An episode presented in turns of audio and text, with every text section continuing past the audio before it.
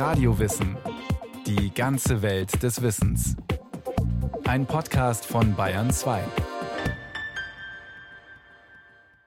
Die Begriffe Steuerlast, Islamischer Staat oder Klimawandel. Es lohnt sich, über die Wirkung dieser Ausdrücke nachzudenken. Die Begriffe manipulieren. Sie geben einen sogenannten Frame vor, einen Deutungsrahmen. Wie Framing funktioniert und warum ein bewusster Umgang mit Sprache für unsere Demokratie lebensnotwendig ist, das erfahren Sie in diesem Radiowissen Podcast.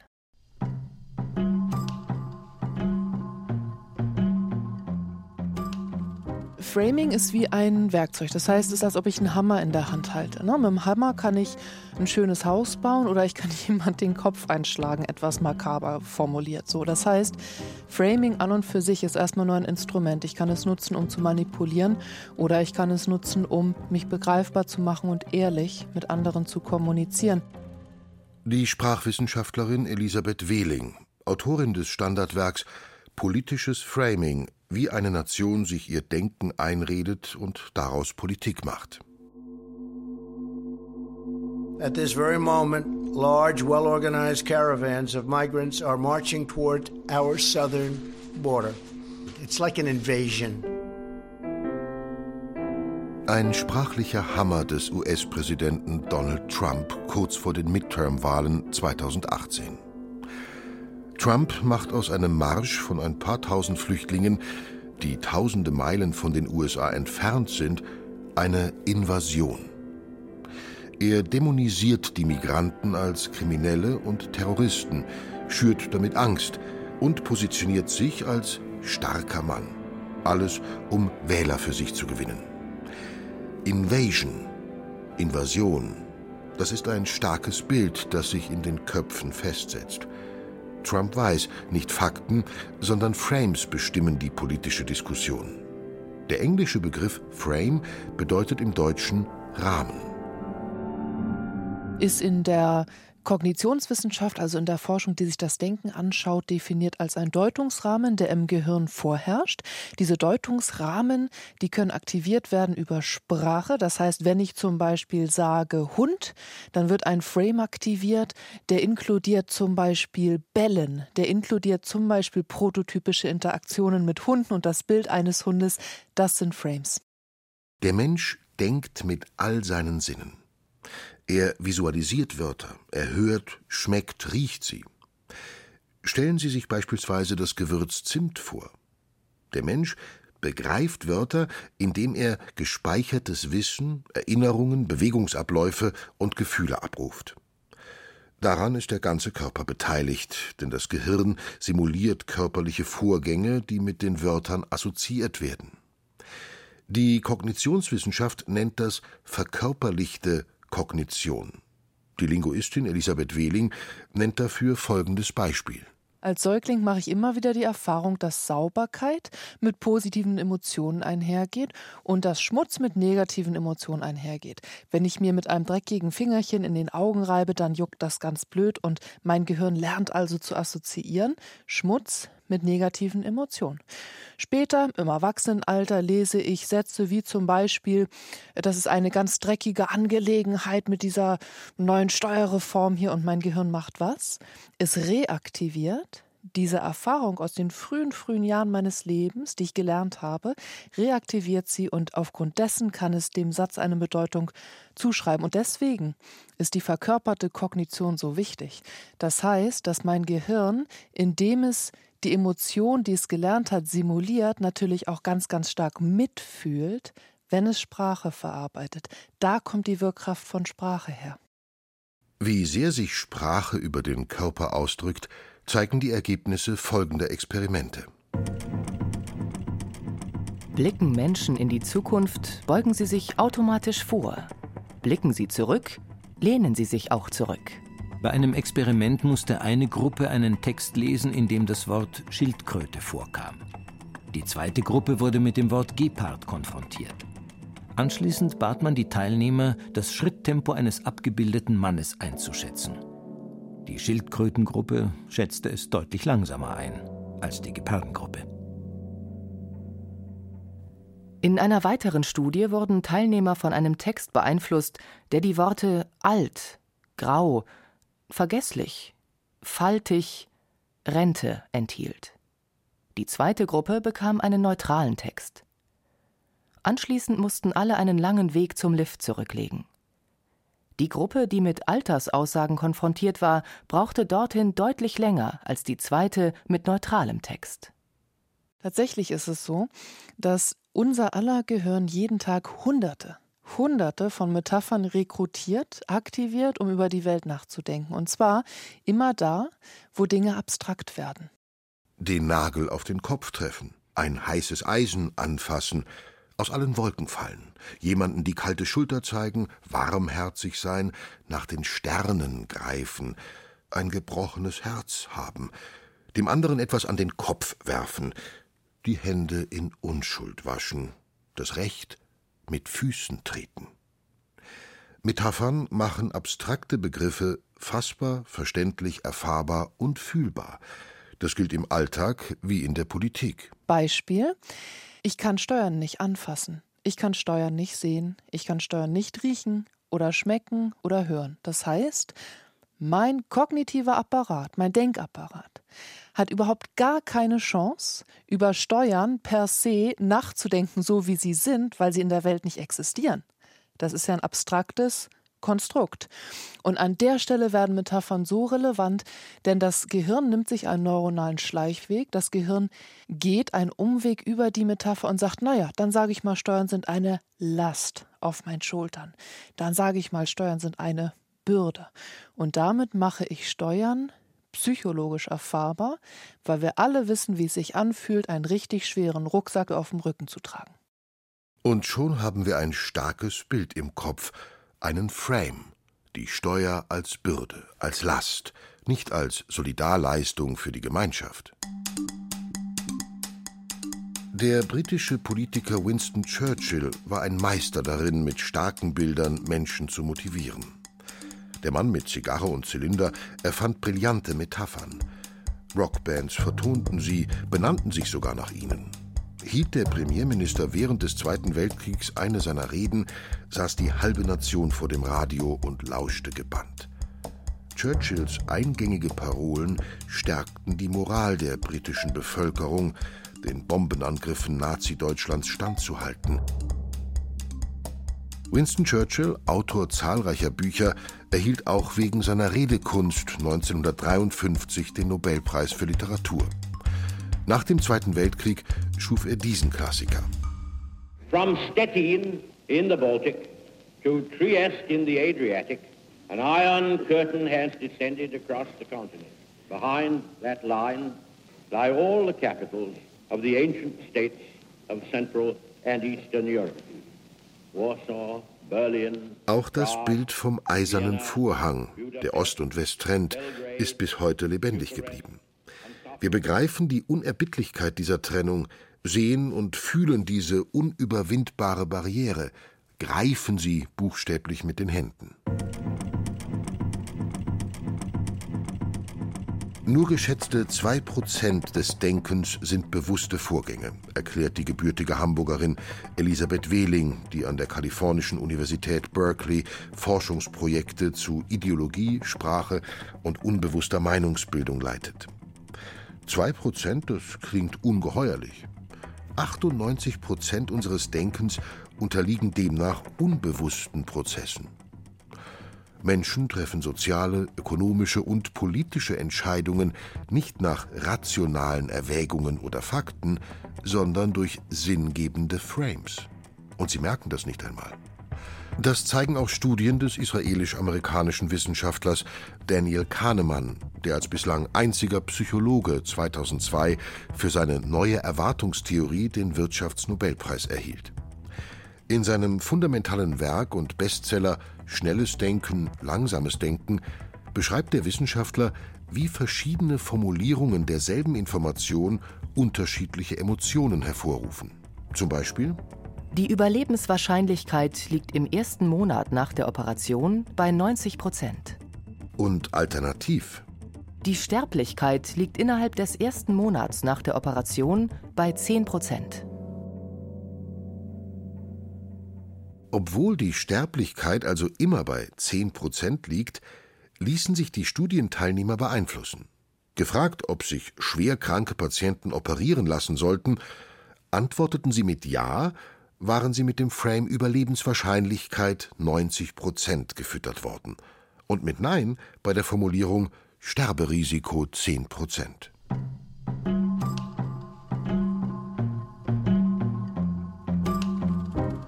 Sprache manipuliert, Sprache täuscht, Sprache beschönigt. Beispiel 1. Wir merken jetzt, der Klimawandel kommt langsam nach Deutschland. Wandel heißt ja im Alltag, wenn ich mich wandle, kann ich mich zum Positiven wandeln, zum Negativen. Das heißt, ich entziehe mich jeder Bewertung der Situation. Wenn wir davon ausgehen, dass die globale Erderwärmung, diese Erdüberhitzung, dass das eher etwas Negatives ist, dann sind wir natürlich ganz, ganz schlecht beraten, vom Klimawandel zu sprechen, weil wir damit der Sache jegliche Dringlichkeit entziehen.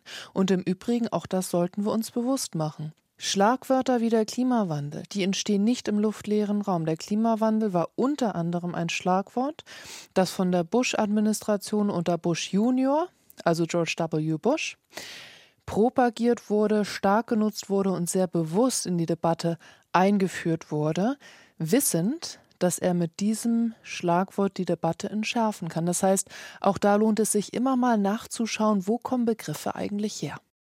Wo Begriffe herkommen, wie Medien Framing betreiben, sie also in Berichten selektieren, bestimmte Aspekte hervorheben, andere weglassen, wie sich daraus bestimmte Problemdefinitionen oder moralische Bewertungen ergeben, das hat Robert Antman Anfang der 1990er Jahre untersucht.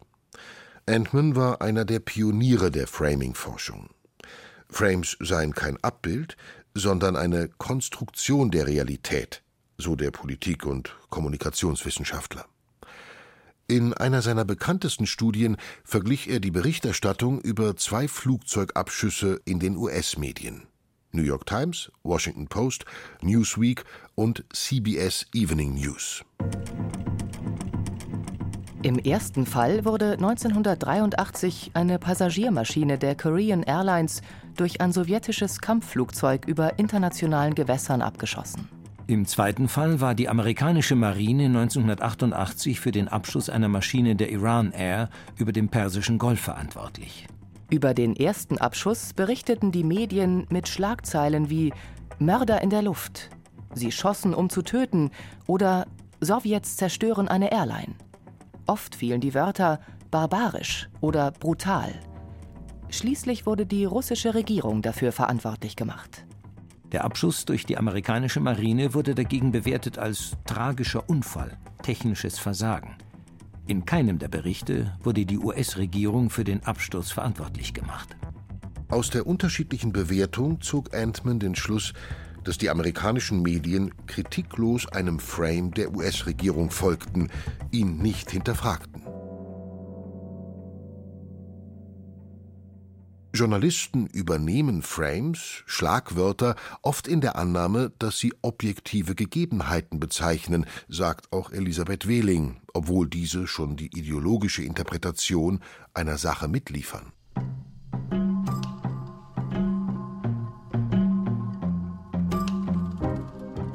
Sprache manipuliert, Sprache täuscht, Sprache beschönigt. Beispiel 2 Ohne Wettbewerb kein freier Markt. Freier Markt, was nun? Ein wirklich freier Markt braucht keine zinspolitische Steuerung. Mythos freier Markt. Der freie Markt ist eine Metapher. Es gibt keinen freien Markt. Unsere Marktwirtschaft, Märkte sind immer reguliert. Es gibt hunderte von Seiten von Gesetzen und Regeln dazu, wie die Wirtschaft, wie der Markt funktioniert. Das heißt, der Markt, in dem wir leben, ist keine natürliche Kraft, keine naturgegebene Gewalt, in der man sich geradezu sozial darwinistisch miteinander ringend dann eben durchsetzt oder nicht. Also diese Idee, ne? Natürliche Kraft des Marktes und da müssen wir uns in den natürlichen, sage ich mal, Wettkämpfen durchsetzen, sondern der Markt ist geschaffen von Menschenhand. Der Markt ist höchst strukturiert durch Menschenhand. Zum Vorteil mancher, zum Nachteil vieler anderer. Und insofern ist der Frame, ist die Metapher des freien Marktes ein Mythos. Wie man sprachliche Inhalte in ihr Gegenteil verkehrt und damit die Massen verführt, wusste man schon in früheren Jahrhunderten. Die Leichenrede des Mark Anton aus Shakespeares Julius Caesar, die wohl berühmteste Rede der Weltliteratur, gilt als rhetorisches Meisterstück. Die Bürger Roms bejubeln Brutus, den Mörder Caesars, bis Caesars Freund Mark Anton zu ihnen spricht. Dieser hatte den Verschwörern versprochen, nicht schlecht von ihnen zu reden, sowie Cäsar nicht zu loben. Das tat er dann auch, vordergründig nicht. Mitbürger, Freunde, Römer, hört mich an. Begraben will ich Cäsar, nicht ihn preisen. Was Menschen Übles tun, das überlebt sie. Das Gute wird mit ihnen oft begraben. So sei es auch mit Cäsar. Der edle Brutus hat euch gesagt, dass er voll Herrschsucht war. Und war er das, so war sein schwer Vergehen. Und schwer hat Cäsar auch dafür gebüßt. Hier, mit des Brutus Willen und der anderen, denn Brutus ist ein ehrenwerter Mann, das sind sie alle, alle ehrenwert, komm ich bei Cäsars Leichenzug zu reden. Er war mein Freund, war mir gerecht und treu. Doch Brutus sagt, dass er voll Herrschsucht war. Und Brutus ist ein ehrenwerter Mann. Er brachte viel Gefangene heim nach Rom, wofür das Lösegeld den Schatz gefüllt. Sah das der Herrschsucht wohl am Cäsar gleich?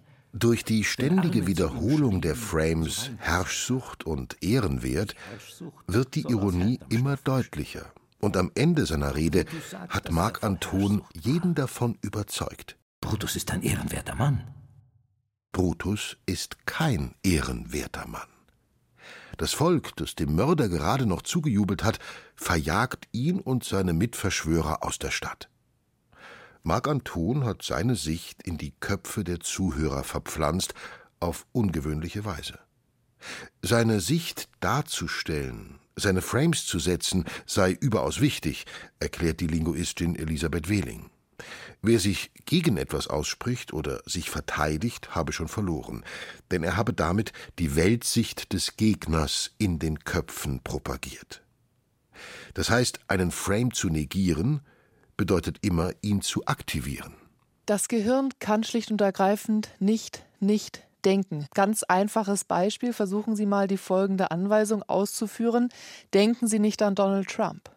Es kann nicht gelingen.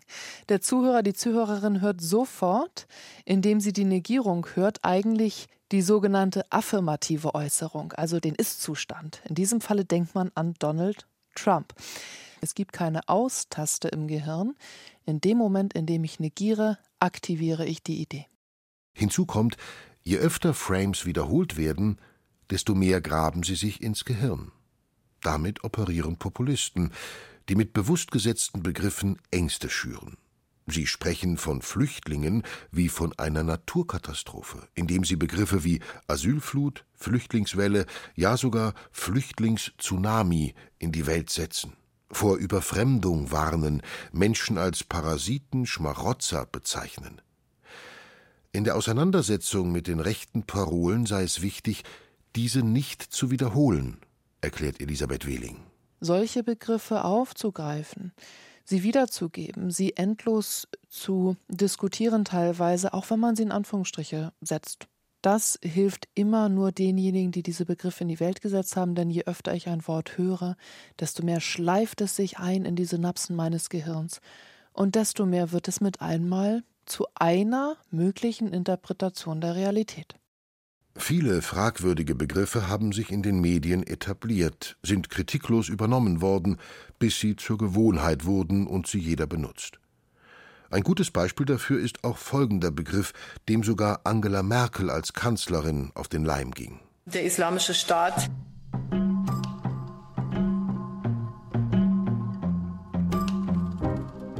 Sprache manipuliert, Sprache täuscht, Sprache beschönigt.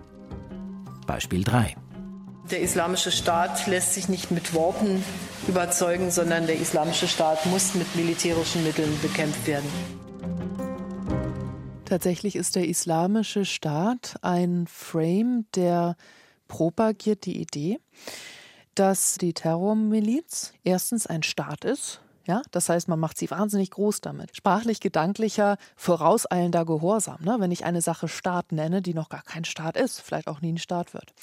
Das Zweite, was an diesem Frame wirklich höchst bedenklich ist, das ist das Konzept islamisch. Denn islamisch ist nicht gleich islamistisch, islamistisch radikal, islamistisch extrem. All das, was an der Terrormiliz menschenverachtend, mit Gewalt einhergehend praktiziert wird, was also die Natur dieser Terrormiliz mit ausmacht, wird belegt mit dem Wort islamisch. Da sind wir bei einem Framing, das der Realität nicht entspricht und damit schaffen wir Unwahrheiten über Sprache in den Köpfen unserer Mitbürger und Mitbürgerinnen.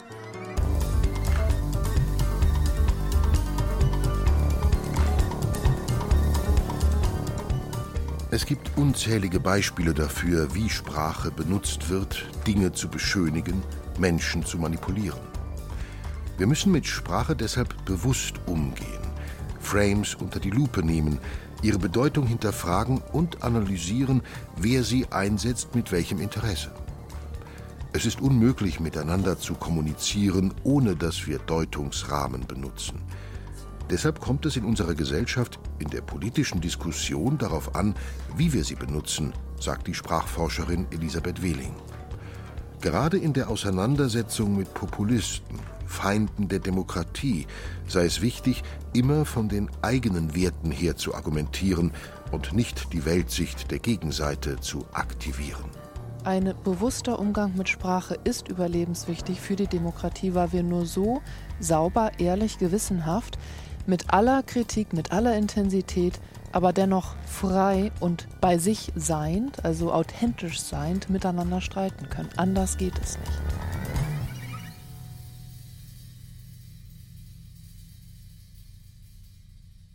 Das war eine weitere Episode des Radio Wissen Podcasts. Dorit Kreisel beschäftigte sich mit dem Wechselspiel zwischen Sprache und Denken. Regie führte Frank Halbach. In der Technik war Gerhard Wichow. Es sprachen Stefan Wilkening, Axel Wostri und Diana Gaul. Redaktion Bernhard Kastner